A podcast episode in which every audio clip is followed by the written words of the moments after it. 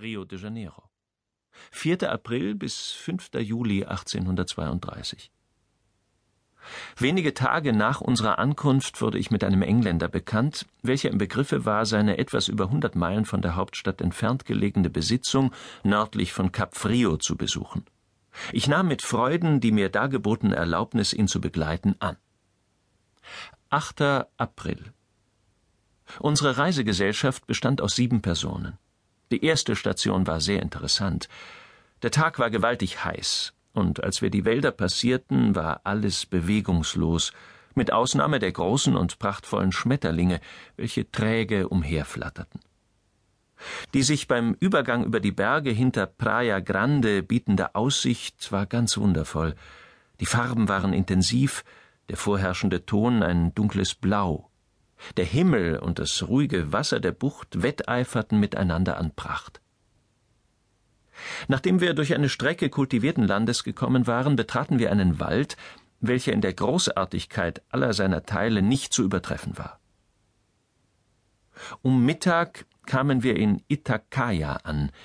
Dies kleine Dorf liegt in einer Ebene. Rund um das in der Mitte gelegene Haus liegen die Hütten der Neger. In der regelmäßigen Form und Stellung erinnerten mich die letzteren an Abbildungen der Hottentottendörfer in Südafrika. Da der Mond zeitig aufging, entschlossen wir uns, noch an demselben Abend nach unserem Nachtquartier in der Lagoa Marica aufzubrechen. Mit Dunkelwerden zogen wir am Fuße eines jener massigen, kahlen und steilen Berge von Granit hin, welche in diesem Lande so gewöhnlich sind. Die Stelle ist berüchtigt, weil sie eine lange Zeit hindurch der Aufenthaltsort einiger entlaufener Sklaven war, welche durch Bebauung eines kleinen Stückchen Bodens nahe dem Gipfel sich eine erbärmliche Existenz gegründet hatten. Endlich wurden sie entdeckt.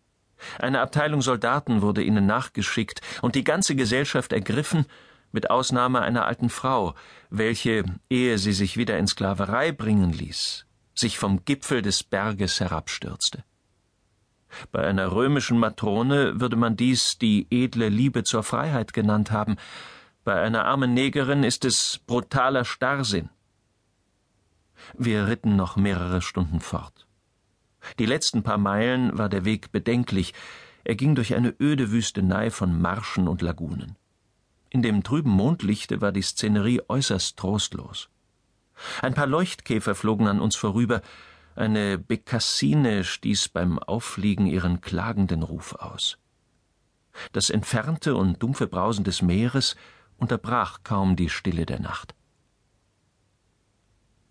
9. April Wir verließen unser erbärmliches Nachtquartier vor Sonnenaufgang. Die Straße ging über eine schmale, sandige Fläche, welche zwischen dem Meere und der inneren salzigen Lagune lag. Die große Zahl schöner, fischfangtreibender Vögel wie Silberreiher und Kraniche und die die fantastischsten Formen darbietenden Fettpflanzen gaben der Szenerie ein Interesse, welches sie ohne dies nicht besessen haben würde. Die wenigen verkrüppelten Bäume waren mit Schmarotzerpflanzen beladen, unter denen die wundervollen und einen entzückenden Duft aushauchenden Orchideen am meisten zu bewundern waren. Als die Sonne aufging, wurde der Tag ganz außerordentlich heiß. Der Reflex des Lichtes und der Wärme von dem weißen Sande war im hohen Grade peinigend. Wir aßen in Mandetiba zu Mittag. Das Thermometer zeigte 84 Grad Fahrenheit im Schatten. Die schöne Aussicht auf die entfernten bewaldeten Berge, welche sich in dem vollkommen ruhigen Wasser einer weiten Lagune widerspiegelte, erfrischte uns förmlich.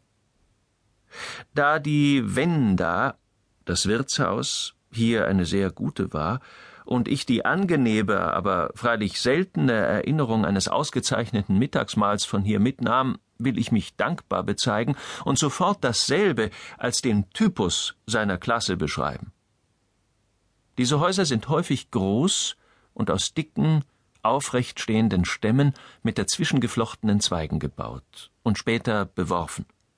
Sie haben selten Dielen und niemals verglaste Fenster, sind aber meist gut eingedacht. Allgemein ist der vordere Teil offen und bildet eine Art von Veranda, in welche Tische und Bänke gestellt werden. Die Schlafzimmer stoßen auf beiden Seiten hier an, und hier können die Reisenden so gut sie können auf einer hölzernen, mit einer dünnen Strohmatratze bedeckten Platte schlafen. Die Wenda steht in einem Hofraume, wo die Pferde gefüttert werden. Bei der Ankunft pflegten wir zunächst die Pferde abzusatteln und ihnen ihr türkisches Korn zu geben, dann baten wir mit einer tiefen Verbeugung den Senior, uns die Gunst zu erweisen, uns etwas zu essen zu geben. Alles, was Sie wünschen, mein Herr, war seine gewöhnliche Antwort. Die paar ersten Male dankte ich vergebens der Vorsehung, dass sie uns zu einem so guten Manne geführt habe. Wie aber das Gespräch seinen weiteren Fortgang nahm, stellte sich der Fall meist als erbarmungswürdig heraus. Können Sie uns etwas Fisch zu geben, die Freundlichkeit haben? Oh nein, mein Herr. Etwas Suppe? Nein, mein Herr. Etwas Brot? Oh nein, mein Herr. Etwas getrocknetes Fleisch? Oh nein, mein Herr. Hatten wir Glück, so bekamen wir, nachdem wir ein paar Stunden gewartet hatten, Hühner, Reis und Farina. Das ist ein Maniokmehl. Es kam nicht selten vor, dass wir genötigt waren, die Hühner zu unserem Abendessen selbst mit Steinen zu töten.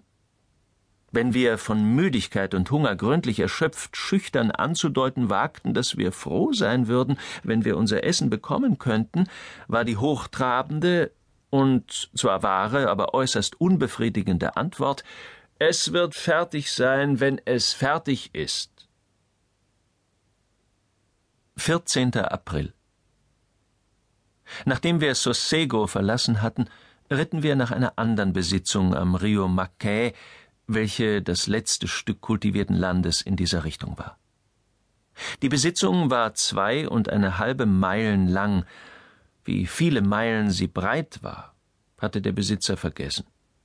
Nur ein sehr kleines Stück war klar gemacht worden, doch war beinahe jeder Acker imstande, alle die verschiedenen reichen Erzeugnisse eines tropischen Landes zu produzieren. Überdenkt man die ungeheure Flächenausdehnung Brasiliens, so verschwindet beinahe das Stückchen kultivierten Landes im Vergleich zu dem, was noch im Naturzustande sich findet. Welch ungeheure Bevölkerung wird dies in späteren Zeiten tragen können?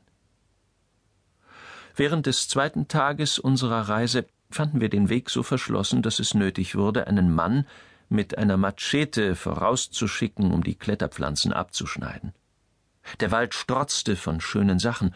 Unter diesen waren die Baumfarne mit ihrem hellgrünen Laube und der eleganten Krümmung ihrer Wedel, obgleich sie nicht groß waren, die bewunderungswürdigsten. Am Abend regnete es sehr stark, und obschon das Thermometer 65 Grad Fahrenheit zeigte, fror mich doch sehr. Sobald der Regen aufhörte, war es merkwürdig, die außerordentliche Verdunstung zu beobachten, welche nun in der ganzen Ausdehnung des Waldes eintrat. In einer Höhe von hundert Fuß waren die Berge in dichten weißen Dampf eingehüllt, welcher wie Rauchsäulen aus den dichtest bewaldeten Teilen und besonders aus den Tälern aufstieg. Ich beobachtete diese Erscheinung bei mehreren Gelegenheiten. Ich vermute, es ist dies eine Folge der großen Fläche von Laub, welche vorher von den Strahlen der Sonne erhitzt war. Während ich mich auf dieser Besitzung aufhielt, wäre ich beinahe Augenzeuge eines jener schauerlichen Akte geworden, welche nur in einem Sklavenlande stattfinden können. Infolge eines Streites und eines Prozesses war der Besitzer darauf und daran, alle Frauen und Kinder den männlichen Sklaven wegzunehmen und sie einzeln in den öffentlichen Auktionen in Rio zu verkaufen. Sein Interesse und nicht irgendein Gefühl von Mitleid verhinderten diesen Akt. Ich glaube in der Tat, dass es ihm gar nicht in den Sinn gekommen ist, daran zu denken, dass es unmenschlich sei, dreißig Familien, welche viele Jahre lang zusammengelebt hatten, auseinanderzureißen. Und doch verbürge ich mich dafür, dass er, was Humanität und Wohlwollen betrifft, der gewöhnlichen Sorte solcher Leute überlegen war. Man kann wohl sagen, dass es für die Blindheit des Interesses und selbstsüchtiger Gewohnheiten keine Grenze gebe. Ich will hier eine kleine, unbedeutende Anekdote erzählen, welche mich damals stärker frappierte als irgendeine Geschichte von Grausamkeit. Ich setzte auf einer Fähre mit einem Neger über, der ganz ungewöhnlich dumm war. Bei den Versuchen, mich ihm verständlich zu machen, sprach ich laut und machte Zeichen, wobei ich mit meiner Hand dicht an seinem Gesicht hinfuhr. Ich vermute nun, er glaubte, ich sei leidenschaftlich erregt und wolle ihn schlagen.